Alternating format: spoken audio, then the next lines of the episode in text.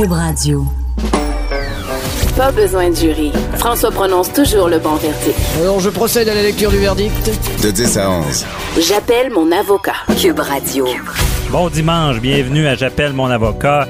Aujourd'hui au menu, on a, il y a une nouvelle cette semaine assez folle où est-ce qu'un collègue de travail a dénoncé son collègue en quelque sorte, euh, a, dit que c'était un terroriste. Lui, il était à New York et il a appelé les autorités, il a dit telle personne c'est un terroriste. Donc au travail, on, on, voit dans cette nouvelle-là que ça a joué dur. Et on reçoit Patrice Ouellette euh, qui vient nous expliquer Comment désamorcer ça, un conflit au travail? Est-ce qu'il y a des trucs?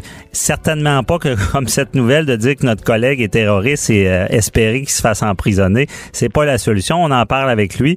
En deuxième lieu, on, on, a notre chroniqueur, euh, Maître Jean-Paul Boilly, euh, qui vient nous parler de, du cas de Stevenson cette semaine, le boxeur là, qui a perdu sa ceinture, mais en plus de ça, a été mis KO assez sévèrement, est à l'hôpital, dans le coma. on vient discuter un peu de l'accès. On, accepte un certain risque quand on fait du sport. Et il vient nous expliquer à tous les niveaux, ça peut être même votre enfant qui joue au hockey. C'est quoi cette acceptation-là? Ensuite de ça, on, parle avec euh, Nicolas Samuel euh, Bernier qui nous explique que cette semaine, euh, l'alcool dans le sang, lorsqu'on boit, on, veut conduire, on, on entend tout le temps, bon, 0.08 et on dit, bon, ça va avec notre grandeur, c'est le volume d'alcool dans le sang. Il y a des appareils de détection, euh, donc avec notre haleine pour détecter tout ça. Il y a une nouvelle, le code criminel a changé à cet effet-là. On en parle avec lui pour bien comprendre cet aspect-là. Et pour finir, on parle à Mélissa Desormeaux-Poulain, euh, qui est une actrice très connue, qui vient nous expliquer, elle joue dans Rupture, euh, c'est une télésérie d'avocats en droit familial. Euh, moi, j'étais curieux de savoir, euh, en tant qu'actrice, de jouer ce rôle-là d'avocat, comment ça se passe, que quasiment elle doit apprendre du droit, puis elle doit comprendre un peu comment ça fonctionne. Elle va venir nous expliquer tout ça.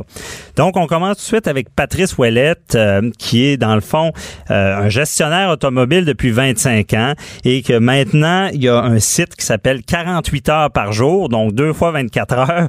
Nous explique en gestion, c'est un gestionnaire de haute performance et euh, il est avec nous en lien avec cette nouvelle-là, justement, dont j'ai parlé. Euh, un collègue qui en dénonce un autre pour dire qu'il a commis un acte terroriste à l'étranger. On s'entend que c'est un acte criminel et il devra répondre des conséquences.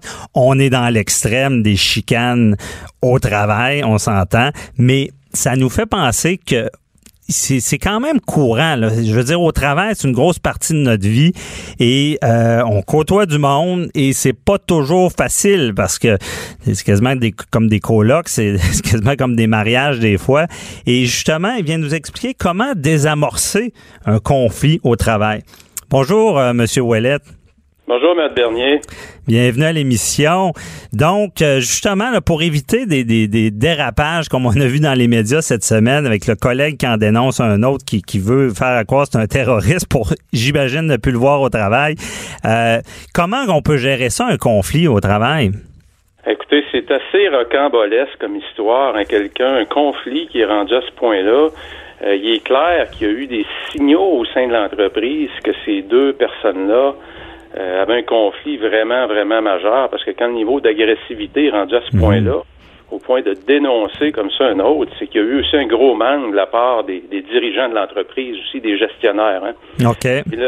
mais le premier point, je dirais, qui est fondamental et qui est souvent escamoté, lorsqu'on a deux individus qui ont un conflit, c'est faut qu'il y ait au départ la reconnaissance de part et d'autre qu'il y a un problème. OK. Et euh, c'est tellement fondamental et c'est tellement souvent escamoté. Et on rentre rapidement en résolution de conflit. Un mhm. gestionnaire qui rencontre ses deux employés qui ont un conflit, puis il n'a même pas validé si les deux personnes reconnaissaient le problème et s'il y avait une volonté de le régler. OK, puis il faut détecter ce problème-là. Là. Ben, faut voir. souvent, on a, on, a des signaux. Écoutez, l'instinct des gens est toujours très bon. Et je me, je me dis mhm. toujours, les gens savent lorsqu'il y a un conflit, on le sent, ça crée des émotions négatives. Et il y a une reconnaissance qu'il y a un problème, qu'il y a un conflit, c'est la base même. Prenons l'exemple de ces deux individus-là, dont un dénonce l'autre, qui est à l'extérieur aux États-Unis. c'est clair que dans cette entreprise-là, il y, a clairement eu des signes qu'il y avait un problème fondamental entre ces deux personnes-là. Mhm. Ça n'a probablement pas été reconnu ou encore ça n'a tout simplement pas été adressé. OK. Je comprends. Et mais justement, quelqu'un qui a un conflit avec un autre collègue, on sait que ça peut dégénérer, mais c'est quoi le premier pas? Qu'est-ce qu'on fait? Est-ce qu'on demande à le rencontrer? On va on va on va dire au boss qu'on a un problème ou euh, c'est quoi les étapes? Écoutez, c'est une très bonne question parce que c'est une réponse qui va varier aussi selon les individus. Il y a des individus qui ont les les, les habiletés pour aller directement à la personne et très souvent, je dirais la plupart du temps, il y a besoin d'un intermédiaire, souvent qu'on va appeler euh, un médiateur, OK. on peut dire, qui peut être le gestionnaire, qui peut être une tierce partie qui n'est pas nécessairement supérieure immédiat, mais ça prend quelqu'un qui ramène les émotions à un niveau où les gens peuvent parler des faits. Mhm. C'est vraiment le point numéro deux. Un coup qu'il y a reconnaissance qu'il y a un problème, puis qu'il y a une volonté de le régler, le problème des deux parties, faut s'en tenir aux faits. Je dis souvent, mon gens, c'est comme un paquet de noix mélangées. Hein? Les noix mélangées, ben, il va y avoir des arachides, il va y avoir des, des amandes, il va y avoir des, des noix de cajou, il va y avoir des pécanes. Ben, ce qui se passe dans un conflit, c'est qu'on mêle quatre choses. Les faits, les impressions, les sentiments négatifs, puis les jugements. Tout ça, là, ça fait le paquet de noix de chaque personne. Il faut être capable de distinguer quels sont les faits. Manon, je la déteste. Manon me regarde pas. Mhm. Euh, lui, euh, je, je l'haïs. Mais ça, c'est pas des faits. C'est des faits, c'est des comportements. Alors, quels sont les comportements? Il faut que les deux parties soient capables de verbaliser quel comportement crée un sentiment négatif. Ouais, la source du problème dans le fond, parce qu'il y a souvent un départ, quelque. Ouais. Puis, euh, il faut que le niveau de, d'agressivité à l'intérieur de cette rencontre-là soit relativement bas, qu'on s'en tienne à des faits. Mhm. Souvent, ce que les gens vont dire, on parle au jeu et on évite le tu. Ouais. Euh, dans le fond, en jargon concret, ça veut dire on va parler de ce qu'on ressent. On va s'en tenir après ça à des faits. C'est ça, les faits. Puis je pense que l'ennemi, un peu, on, on se le cache pas, c'est beaucoup l'émotion aussi. On, on peut tomber assez loin là, en étant émotif là, au travail. là. Euh, oui, absolument. C'est l'ennemi. Oubliez pas non plus que l'émotion, c'est l'énergie aussi. OK. C'est, l'énergie qui permet de le régler. Hein? Donc, euh, l'émotion a un côté négatif, absolument, mais c'est aussi un côté très, très positif lorsqu'elle est bien canalisée en s'en tenant sur les faits. OK.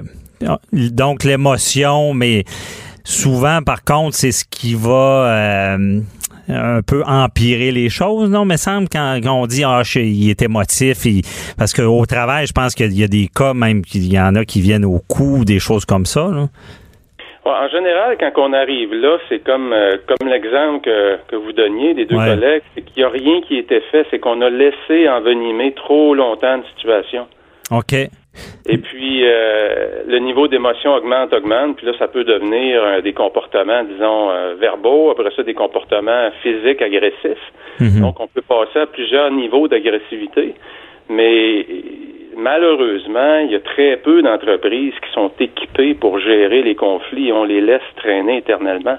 Écoutez, j'ai vécu des gens en entreprise qui ont été trois ans et demi sans se parler. Ah ouais, c'est pas très travail à productif. tous les jours.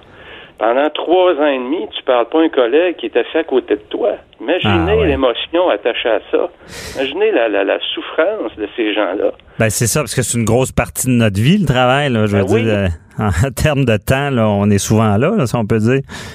Ouais, parce que les fois je vois ça, je me dis, mais ça ça a pas de bon sens qu'il n'y ait pas quelqu'un dans l'entreprise qui ait pas qui ait pas pris les devants, qui n'a pas été proactif pour dire là, faut faire quelque chose. Faut, faut, faut régler ce conflit-là parce que ça l'envenime le reste. Comme une pomme pourrie, hein. Ah ouais, c'est ça. Pourrie dans un sac finit par faire pourrir tout le sac. Ben, Mais ces conflits-là, conflit. ouais, c'est ça, mais ces conflits-là, dans le fond, c'est c'est la faute du boss ou des gens qui gèrent pas leur, mal leurs émotions? Ben, je vous dirais que c'est un mélange. Faut, faut bien comprendre les faits. Hein. Ouais, c'est ça. C'est tellement, c'est, il y a tellement, tellement, comme dans le paquet de, de noix mélangées, le problème des conflits, c'est les impressions, c'est les jugements. OK. Et les gens ne voient plus les faits. Et c'est le rôle du médiateur ou de la personne qui est moins impliquée émotivement de ramener les gens pour que l'émotion diminue, le niveau d'émotion est moins important, de ramener les gens sur les faits, sur les comportements. Et là, soudainement, on commence à embarquer vers une résolution. OK. Et euh, il y a la fameuse expression euh, moi pas un singe sur l'épaule. ça veut dire quoi ça? Pas mettre le singe sur l'épaule, c'est pas partir d'un problème, de vouloir régler le problème, puis finalement, c'est comme le gestionnaire, exemple, Maître Bernier, qui commence à vouloir régler le problème avec ces deux, les deux individus qui ont un conflit, qui valide pas Mhm. qui a une reconnaissance d'un problème, qui n'a pas de volonté de régler, finalement, il va sortir de là avec un singe sur son épaule, parce que le problème, C'est il va lui. l'avoir sur son épaule. OK, c'est lui qui va l'avoir. Puis ça, c'est, c'est dur pour les patrons, là. C'est surtout de, d'entre, de petites entreprises. qu'il n'y a rien de réglé, puis le gestionnaire, en plus, a un problème supplémentaire à régler, qui ne sait pas par quel bout qu'il faut le prendre. Hein, OK. Il y a une grosse bobette, puis par quel bout qu'on le prend.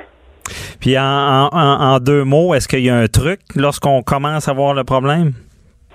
Ben, c'est de s'en tenir aux faits, évidemment, dans le respect, dans les faits, puis après ça, de bien comprendre, je vous dirais, c'est quoi la demande des gens. OK.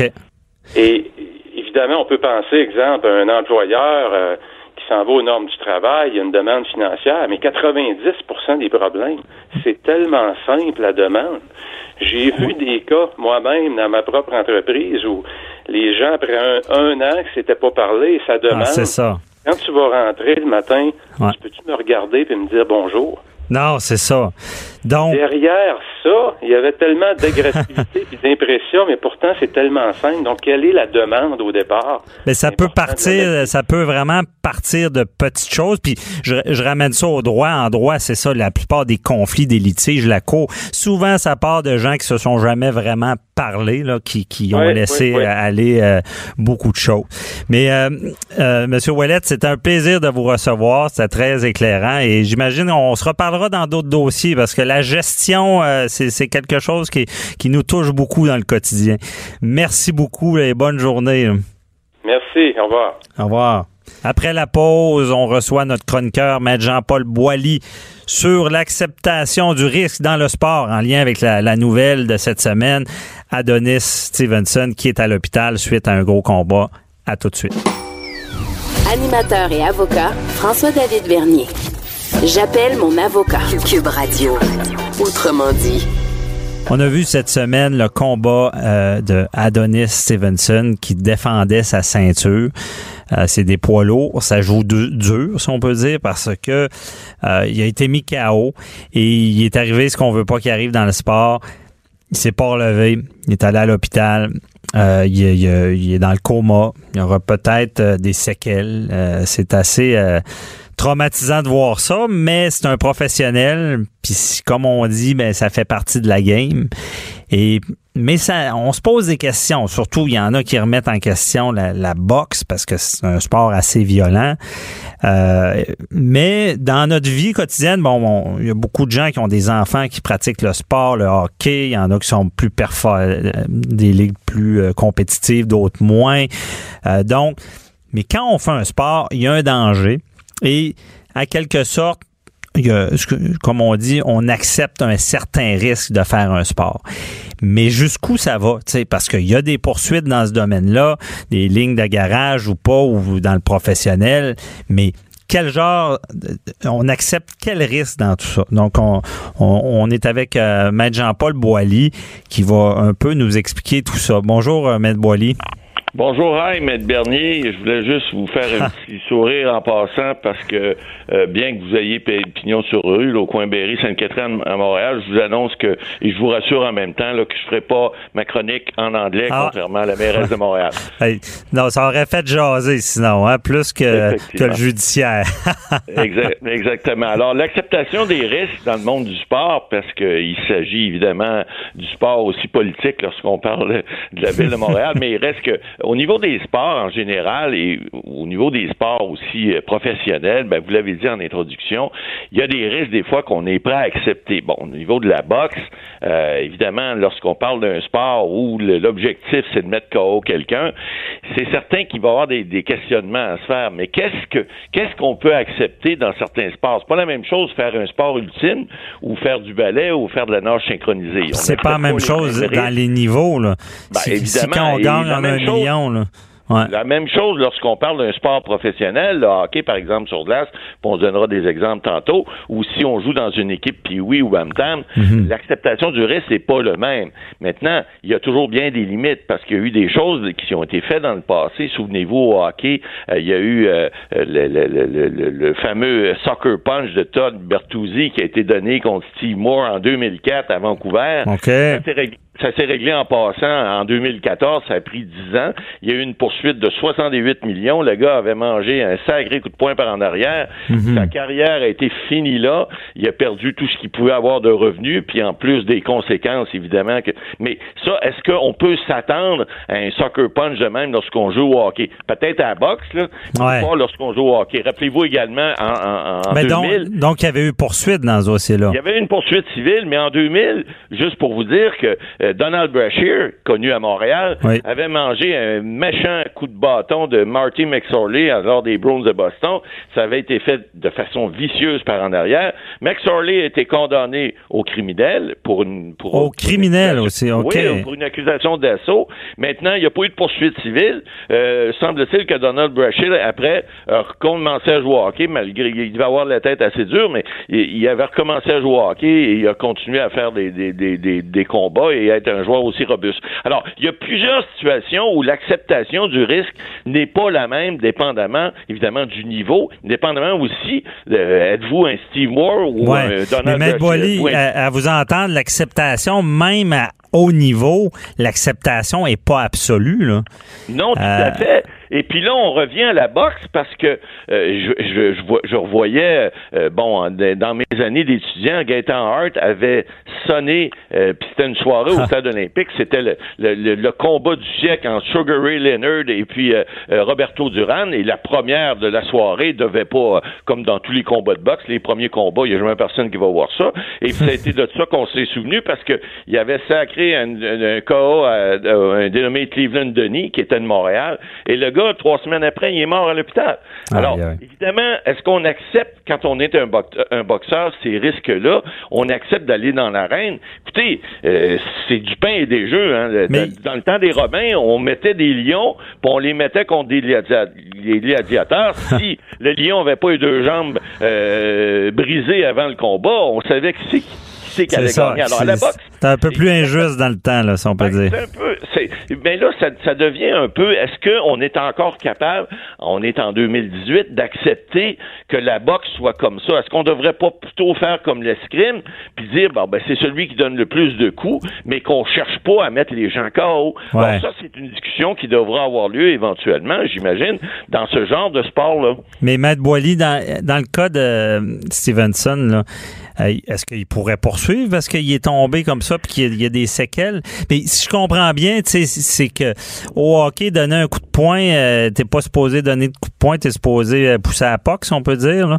Mais, mais au et là, si on commet, s'il y a un geste qui est hors du jeu, ben là, les poursuites sont possibles. Et comme vous l'avez dit, même des accusations criminelles. Mais à la boxe, vu que le but, c'est excusez, de se taper dessus puis de se mettre KO, il n'y a rien à faire là-dessus. là. Ben, ça devient très délicat. Gaëtan Hart n'a pas le- été poursuivi, mais il- il- le gars a vécu avec ça toute sa vie. Il a, mis quelqu'un KO, puis cette personne-là est décédée. Alors, l'adversaire de Stevenson, euh, samedi, qui est rendu champion du monde, ben, lui aussi va devoir vivre avec ça. Je C'est sais ça. pas qu'est-ce que Stevenson, on lui souhaite tout le, le bonheur Ben qu'il oui. mérite, mais il peut rester. On sait aujourd'hui, il y a eu des, une conférence de presse cette semaine, et puis on a dit que, bon, il y a un état stable, mais ce gars-là va, va garder manifestement Ah, des c'est- assez Ah, triste d'entendre ça. Ouais. Parce qu'il avait accepté ce Ouais. risque-là. Mais Matt Boily, si ça serait pas la même chose si il avait donné un coup de coude. là? Ben, c'est évident que lorsque le geste est un geste qui est euh, parce que vous savez, vous avez la, la régie de la sécurité dans les sports et la régie évidemment des alcools et des courses et des jeux qui sont là. Il y a un médecin qui est présent. Alors il y a des règles qui sont là. C'est sûr que s'il avait donné un coup de pied ou un coup de genou euh, dans le visage, ben c'est pas c'est pas c'est pas permis dans ce sport-là. C'est permis dans les combats ultimes, mais pas à la boxe. Alors lorsque le geste est entre guillemets légal parce que ce sont des coups de poing qui se donnent et non des coups de genoux et, et non des, des Mhm. coups de coude comme vous dites, ben ça demeure un risque devrait être, entre guillemets, accepté dans le sport. Maintenant, il faut se poser la question, est-ce qu'on est encore en 2018 capable d'accepter que les gens se mettent KO? Ouais. Quand on dit KO, ben, c'est nécessairement une commotion cérébrale. Quand vous n'êtes pas ça. capable de vous relever, Ça, c'est le quelque chose qui marche questionnement. pas entre les deux Mm. oreilles. Ouais, c'est ça. À suivre là-dessus, c'est sûr que ça fait réfléchir. Mais Matt Boileau, on élargit le sujet un peu. là. On a tous des enfants. euh, Il y a le, le petit hockey du samedi, du dimanche. C'est c'est là quand ils se blessent. Euh, est-ce qu'il y a une différence? Bon avec la ligue de garage, une ligue euh, exemple d'un jeune là, qui est dans le compétitif ou le jeune qui est dans une ligue là, où est-ce qu'on peut se plaquer là? Est-ce qu'il y a des différences? Qu'est-ce qu'on qu'est-ce qui est permis puis qu'est-ce qui, qui fait que Ben quelqu'un peut engager sa responsabilité sa glace ou dans son sport là? En fait, on parle toujours de la même chose, qu'on soit professionnel ou amateur. On, on parle d'acceptabilité. Alors, si le geste commis est un geste qu'on ne peut pas prévoir, qui est un geste imprévisible, qui devient quelque chose qui n'aurait pas dû se produire, alors oui, à ce moment-là, il y aurait un recours civil possible, même pénal, parce que lorsqu'un geste, lorsqu'on encadre un- un- une activité quelconque, si vous jouez au basketball et puis que vous recevez, je sais pas, une brique sur la tête, c'est pas normal.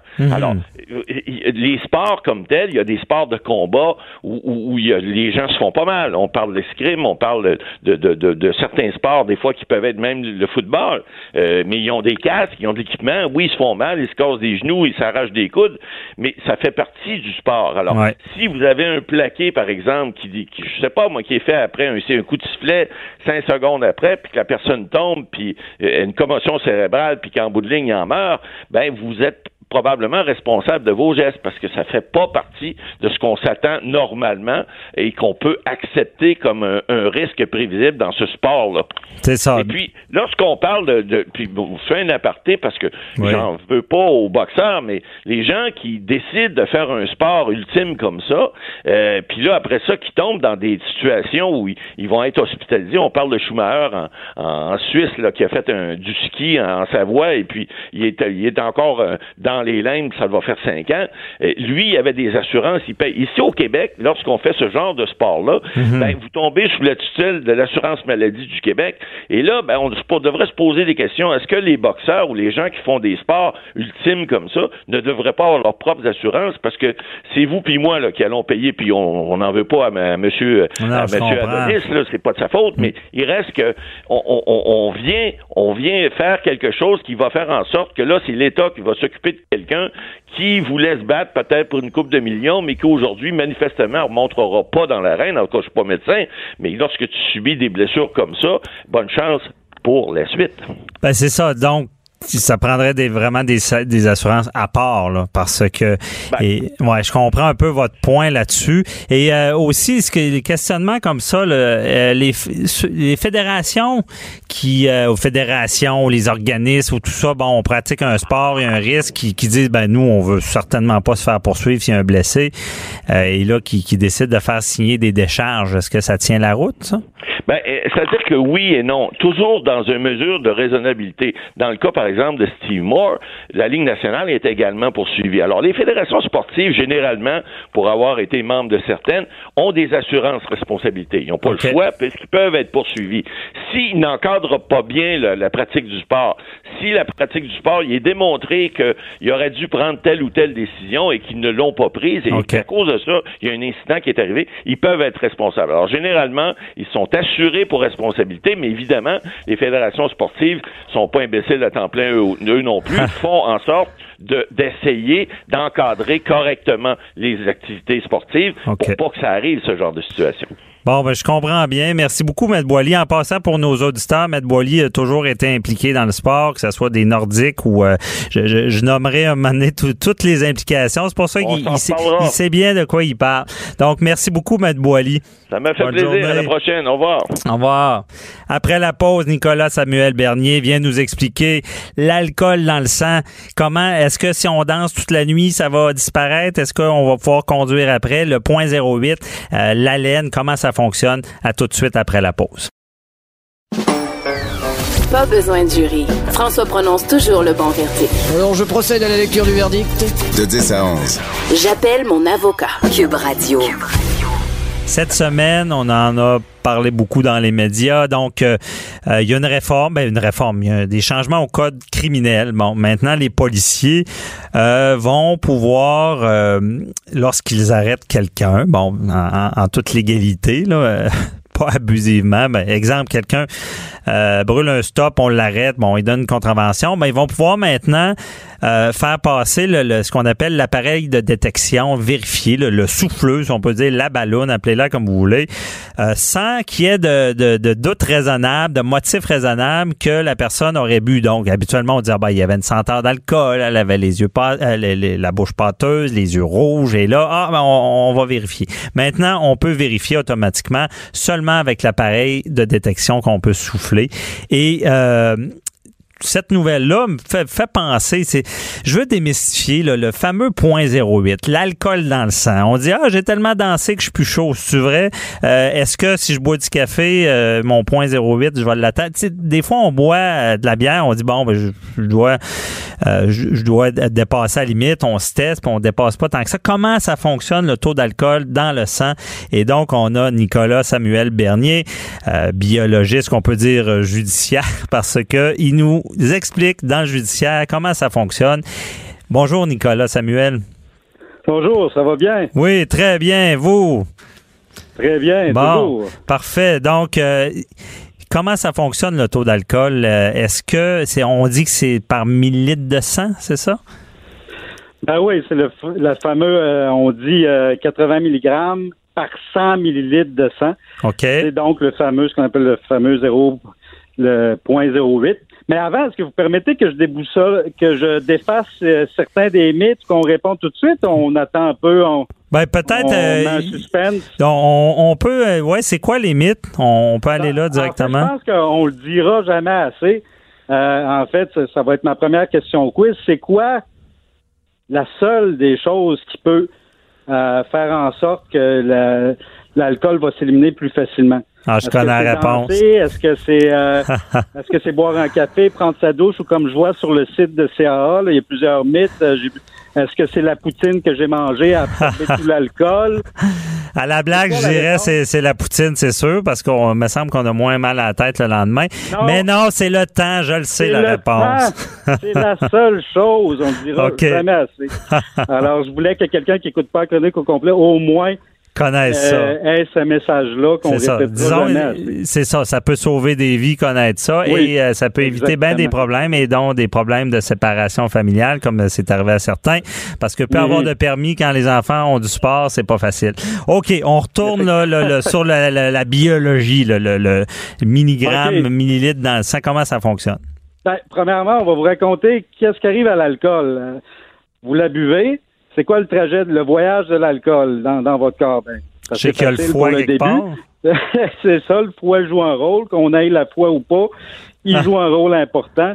Alors, évidemment, vous le buvez, ça tombe dans votre ésophage, ça va dans l'estomac. Ouais. Euh, la seule chose par rapport à la nourriture, ben, il va aller dans l'alcool, va ensuite couler petit à petit, il va aller se diriger vers le petit intestin. Et là, le seul rôle que la nourriture va avoir, c'est pas euh, la poutine ne viendra pas absorber, mais elle, va, elle peut retarder l'absorption parce que c'est dans l'air. Une fois que l'alcool est dans votre petit intestin, ben c'est là qu'il va être absorbé, absorbé, on appelle ça le, bon, le temps d'absorption, puis c'est là qu'il va, à partir de là, qu'il va se disséminer dans les vaisseaux sanguins, qui va aller dans votre Donc, retarder, c'est un peu dangereux, le retardement, ben, j'imagine. C'est ça, parce que, exactement, parce que ça va pas changer le taux d'alcool que vous allez avoir au bout du compte.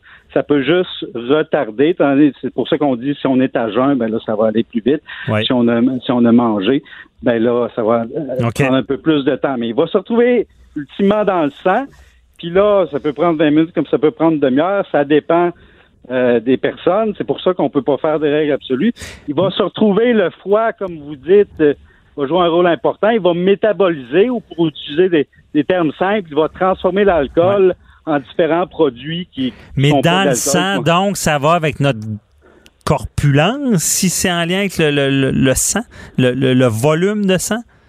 Oui, ben plus t'es petit, plus tu, vas, tu vas avoir 0.08, plus t'es es corpulent, moins tu vas l'atteindre vite? Ben, on peut dire ça parce que, dans le fond, le foie va, le calcul qu'on fait, c'est qu'il va, en fait, éliminer on veut utiliser un terme simple, là, 0.1 g d'alcool par de masse corporelle par OK. heure.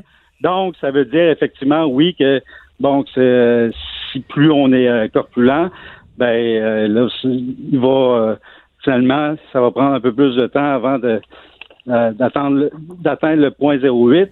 Euh, ben, mais, mais je comprends mal ça. Ça veut dire que c'est, la, c'est seulement le foie ou c'est le, le volume de sang qu'on a dans le corps? Si on dit Ben, point. ben, ça va ensemble parce que si vous avez, c'est un ensemble de facteurs. là, le cœur va, va, va, va- va pomper. Vous avez un plus, un plus grand volume. euh, votre foie va. euh, en fait, c'est l'image qu'on peut euh, très simpliste. si vous mettez une goutte de colorant rouge dans un petit verre à shooter, dans une petite bou- bouteille, ben là, le, le verre va être rouge. Si la- le verre est plus grand ou si c'est une bouteille, ben ça ne sera pas rouge, ça va Ben, être euh, plus dilué, ça va être rose. Dilué. Donc, c'est un bon exemple. Mais ce qui veut dire, au final, quelqu'un qui est plus corpulent va moins atteindre le point 08 rapidement. Oui, c'est ça. Il y a des variations, mais c'est ça. Il faut faire attention. Non, non, euh, c'est ça. ouais. Mais ça, ça donne une idée.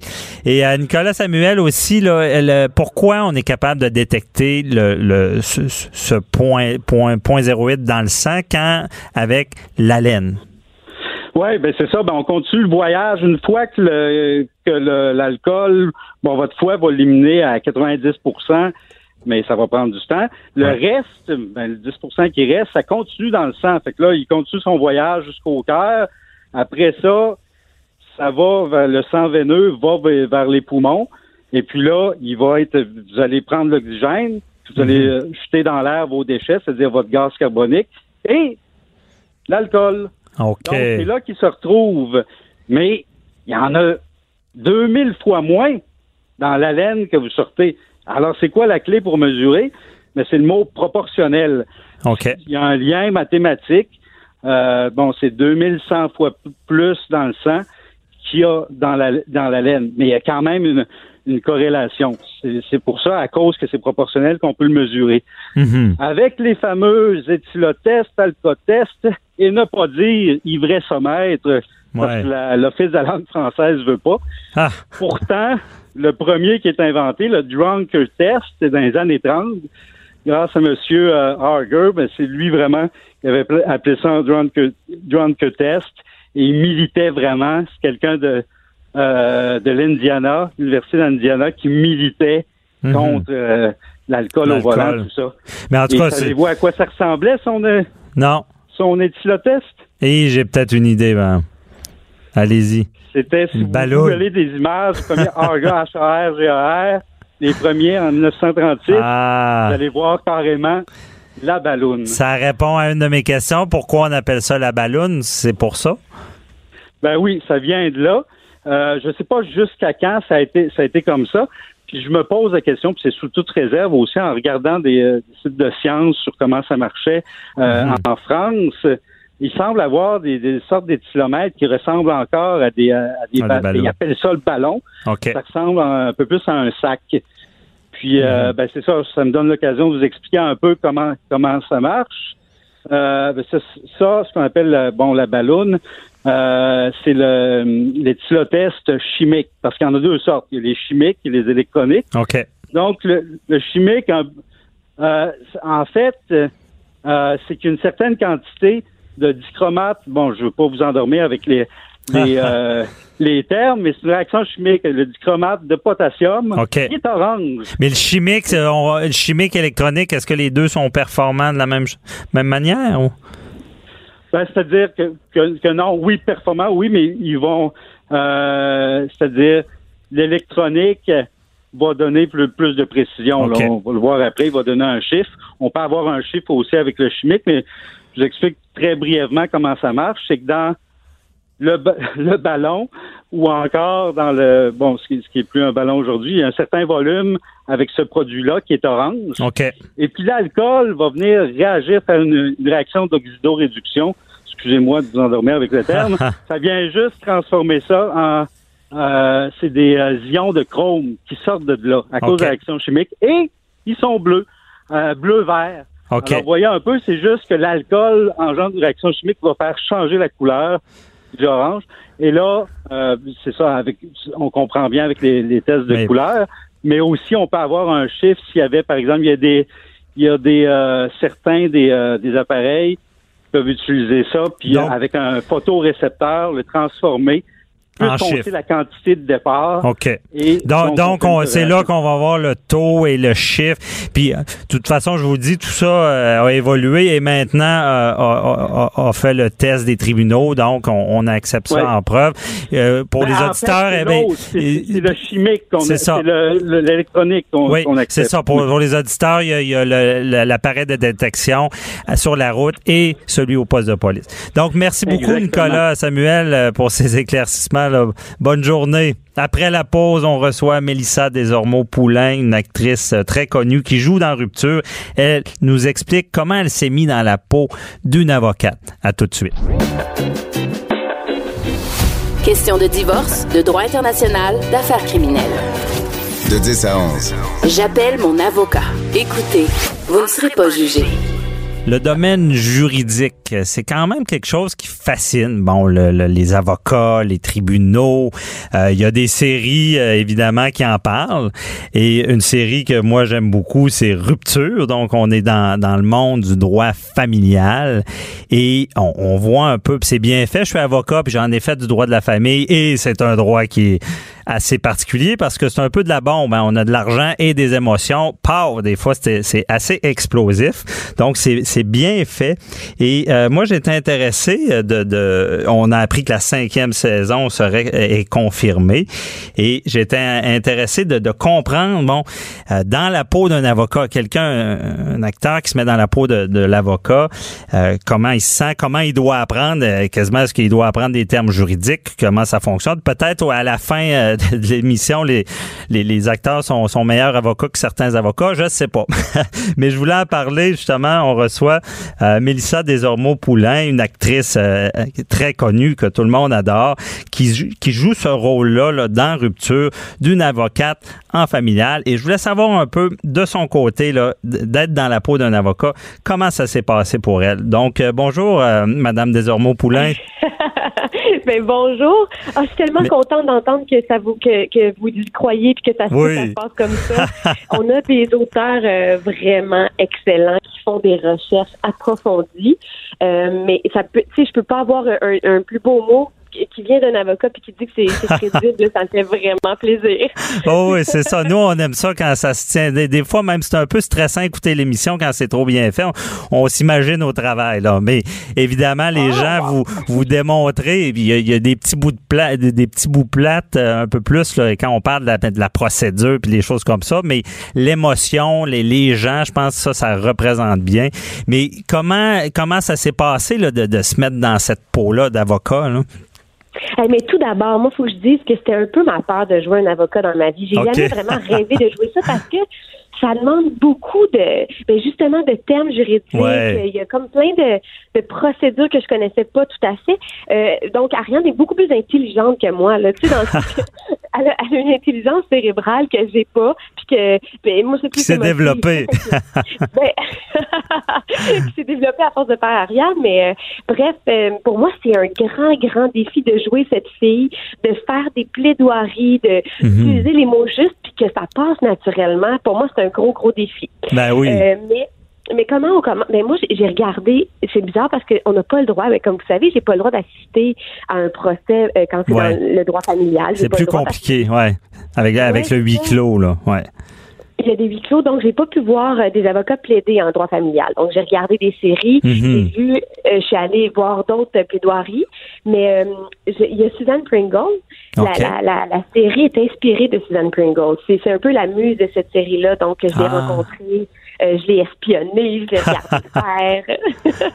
Puis peut-être que je me trompe, mais les avocats, euh, dans n'importe quel milieu, j'ai l'impression que c'est des workaholics. J'ai l'impression que c'est du monde qui travaille, mais des 60 heures semaine. Ben, c'est comme les 70 heures. acteurs, faut être passionné. Si on n'est pas passionné en droit familial, out. on reste pas là. c'est Oui, ça. Parce que ça fait trop mal, hein? C'est Oui. comme vous dites, là, sais, il y a le mélange de l'argent et des émotions. Il y a ça. la trahison, souvent, il y a la peine. Donc, c'est plus dur à, à défendre. Souvent, en plus, les avocats en familial, c'est peut-être plus des psychologues des fois que des avocats. C'est ça qui est particulier de ce domaine-là. là. Il faut comme que tu aimes l'être humain Oui. sa faille. c'est ça. c'est pas l'avocat en droit corporatif qui voit moins de monde. Là, c'est faut aimer la personne, les gens et les, les, les problèmes. Moi, j'ai vu des, des causes de, de, de chicane de iPad puis de Tupperware puis, puis là maintenant on, on devient saturé un peu, mais c'est ça, c'est l'humain, c'est l'émotion qu'il faut gérer. Puis c'est pour ça que dans l'émission, je trouve que ça ça représente bien ça. Là. Mais ouais, ah ben merci. mais aussi les termes. Les termes, c'est un nouveau langage que vous avez dû apprendre. Oh mon Dieu, complètement. Euh, il y, a tellement de mots que je pourrais. Mais c'est plutôt moi, c'est les termes qui rentrent dans un cadre naturel. C'est ça l'affaire. Tu sais, un terme, je peux l'apprendre, je peux savoir d'où ça vient, je peux, mais le, le jouer puis le faire comme si de rien n'était, c'est ça qui est le plus dur. C'est comme jouer un médecin, tu sais. C'est comme c'est ça. parler un, langage que je ne connais pas, mais maintenant que, j'approprie de plus en plus, là, tu sais, je commence à le connaître, mais quand même. Ah non, c'est ça. Donc, c'est un langage qu'on peut utiliser jurisprudence, la requête, puis mais faut faut l'utiliser pour être crédible, puis un peu comme un parti qui a trop d'avocats, des fois, ben c'est comme les médecins, ils parlent que de ça, là, puis ça semble bien euh, couler fluidement. Donc c'est ça, c'est de l'utiliser de la bonne manière. Là. Ouais, ben j'ai eu la chance d'entendre justement des, des, euh, discussions d'avocats là. Mhm. Euh, puis ouais, mais c'est ça. Je, me suis inspirée de, ces femmes-là que j'ai suivies un peu là. OK. Puis eux, eux vous donnaient des conseils aussi de la façon de plaider, puis pour oui, mais moi, ce qui m'intéressait, c'est toute la vie personnelle. C'est quand même là que ça part, là. Mais je voulais savoir comment ils faisaient tous les jours pour arriver quand tu as des enfants. Comment tu fais pour euh, gérer plein de dossiers comme ça intenses? C'est ça qui m'intéresse, moi. Ouais. Laisser le petit cœur à la maison, des fois, ça, c'est ça qui est difficile aussi. De, il y a des situations où ça touche les enfants. Ben, j'imagine que vous avez des enfants ou euh, avez-vous des enfants? moi, j'en ai deux. Bon, bon c'est ça. J'en ai une, de 12 ans puis une de 5 ans. Donc, euh, c'est sûr que les, moi, les, causes qui. Ben, en fait, Ariane, elle traite tout le temps. Il y a tout le temps des enfants presque. Oui, c'est ça. Oui, c'est un peu plus sensible. Ben, c'est ça. Puis souvent, les, les, avocats en familial, c'est ce qui est dur. On va penser à nos enfants. On va dire, bon, ben, ça, ça va nous toucher. L'émotion nous peut, peut nous donner du carburant pour être meilleur, mais l'émotion peut gravement nous nuire si on tombe trop euh, dedans. Ouais. Oui, c'est ça. Oui, j'imagine. Vous, vous avez été aussi avocat en droit de la famille, c'est ça? Oui, mais moi, j'ai été généraliste. je suis rendu plus analyste parce que j'en ai fait aussi. J'ai supervisé des dossiers, donc j'en ai vu beaucoup. C'est pour ça que je peux bien comprendre. je trouve ça le fun, la façon que c'est fait. Mais euh, c'est ça. Il faut, faut vraiment être psychologue. Quelqu'un qui aime pas l'humain, mais comme vous disiez bien, là, devrait pas être là. là. Mais, moi, j'ai une euh, question pour vous. Oui, ben oui. les plaidoyers, là, les, aller faire le, un plaidoyer est-ce que ça vous stresse comme aller faire un spectacle? Oui, ben c'est ça. Souvent, moi je dis les, les avocats, c'est, c'est, c'est, des artistes. c'est pour ça euh, votre métier, le métier d'avocat est pas si loin. C'est un peu, euh, euh, oui, c'est comme faire une prestation. Des fois, il y, a, encore plus de technique, mais je pense à vous. Moi, je suis impressionné. Les acteurs, ils apprennent le texte, ils mettent, vont mettre l'émotion. Mais les avocats, c'est un peu ça aussi. Ils vont apprendre la matière. on va pas apprendre par cœur non plus, mais on va avoir notre plan. Et ensuite de ça, ben dans la plaidoirie, ben, si on est sur le même ton, euh, là, on va, on va peut-être endormir le juge. Donc, il ah faut, il faut vraiment en mettre. donc, ça se rapproche un peu. Il faut un peu faire l'acteur aussi, puis euh, pour que les gens comprennent bien plaide. Puis aussi, ben, comme dans votre domaine euh, des acteurs, il faut être capable d'improviser parce que si on interroge quelqu'un, on ne sait pas ce qu'il va répondre. Il faut réagir vite. Donc, tu sais, ça, ça, se ressemble effectivement. ah, mais ça se ressemble, mais je vous admire quand même parce qu'on traite de vrais. On s'admire mutuellement. bon, ben, tant mieux. ouais, c'est, mais c'est, spécial. Les gens voient les avocats comme, bon, c'est, très technique, mais c'est pas tant technique. Moi, je le dis souvent, c'est, comme des artistes. Même avoir le bureau de beaucoup d'avocats, on comprend qu'ils sont, ils sont très dans leur affaire. On fait des blagues, c'est des artistes, ils sont, euh, ils se laissent aller. Puis c'est pas vrai que c'est des gens seulement euh, euh drabes, là, qui, qui, ça, ah, ça ben, prend ce petit côté-là, là. non, non, non, non, moi, je vois pas les avocats comme des gens. Ben, c'est ça. Puis, puis d'ailleurs, ben c'est ça, que je voulais voir. D'ailleurs, euh, vous, vous voyez ça comment un peu le, système judiciaire puis en familial, ça, ça semble-tu de l'extérieur efficace, fonctionnel? Ouh, ça c'est une vraie question, vraie bonne question. Euh, sur l'impression seulement, ouais. Oui, parce que je, je pourrais pas, tu sais, je la connais pas bien, mais l'impression. Ouais. Je, j'espère qu'il est efficace, mais des fois, je pense qu'on passe à côté d'affaires. Ouais, ok. J'ai l'impression que c'est achalandé, c'est euh, euh, c'est pas tout le monde qui peut se payer les bons avocats. Fait que je sais pas trop comme je sais pas. Je pense qu'il est pas toujours juste. Ouais, c'est ça. Mais c'est un bon point parce qu'il annonce une réforme justement, puis il parle de ça un peu.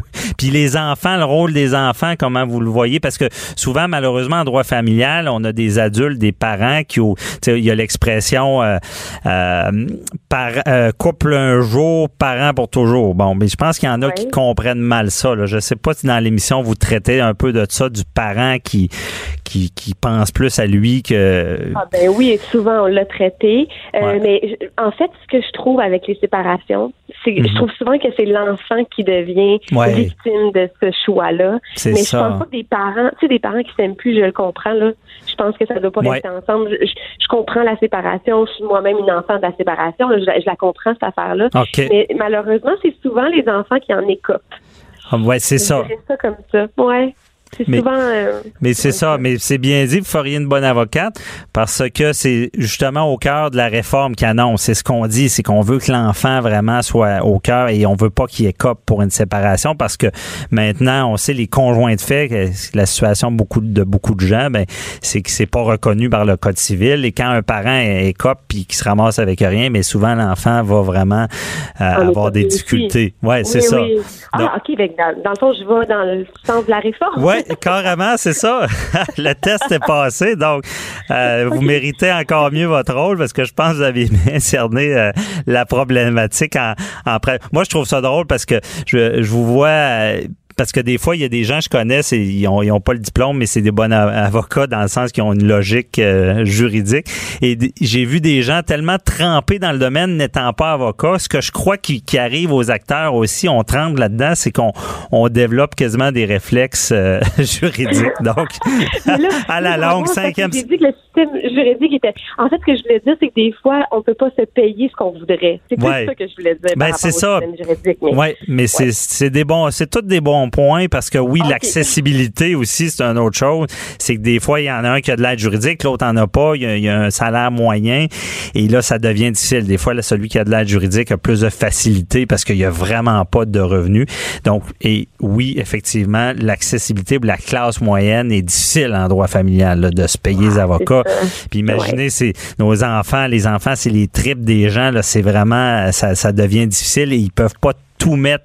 C'est le genre de choses que s'ils pouvaient, ils mettraient à peu près tout en œuvre pour que euh, ça soit que le dossier se règle ou faire valoir leurs droits, mais c'est pas toujours le cas. Donc c'est c'est une très bonne analyse. Puis euh, c'était vraiment intéressant. Euh, merci beaucoup, Madame Desormeaux Poulain, là, de, de nous avoir fait vivre ça un peu. Moi, surtout pour un avocat, de voir un acteur comment entre dans ce fameux rôle-là, là, ça, ça- je trouvais ça intéressant. Ben, merci beaucoup pour ce temps-là. Ah, ben, merci, là. bonne journée. Bye Oui, bye. bonne journée à vous. Bye bye. Merci. C'est tout pour cette semaine. Donc, euh, on vous invite à poser des questions à J'appelle mon avocat. Ça oriente souvent nos choix de sujets dans l'actualité. Même, on peut passer votre message en ondes. Donc, euh, c'est le 1-844-425-04 17 pour nous appeler, poser vos questions, soyez pas gênés. Ensuite de ça, on rappelle que j'appelle mon avocat est en balado par la suite. Si vous manquez l'émission, vous voulez la réécouter, avoir plus de détails, vous pouvez l'écouter en balado. Et également, c'est nouveau sur Illico euh, euh, Vidéotron. On peut écouter l'émission au poste 599 et 601. Donc, euh, je vous retrouve la semaine prochaine. Bye bye. Cube Radio.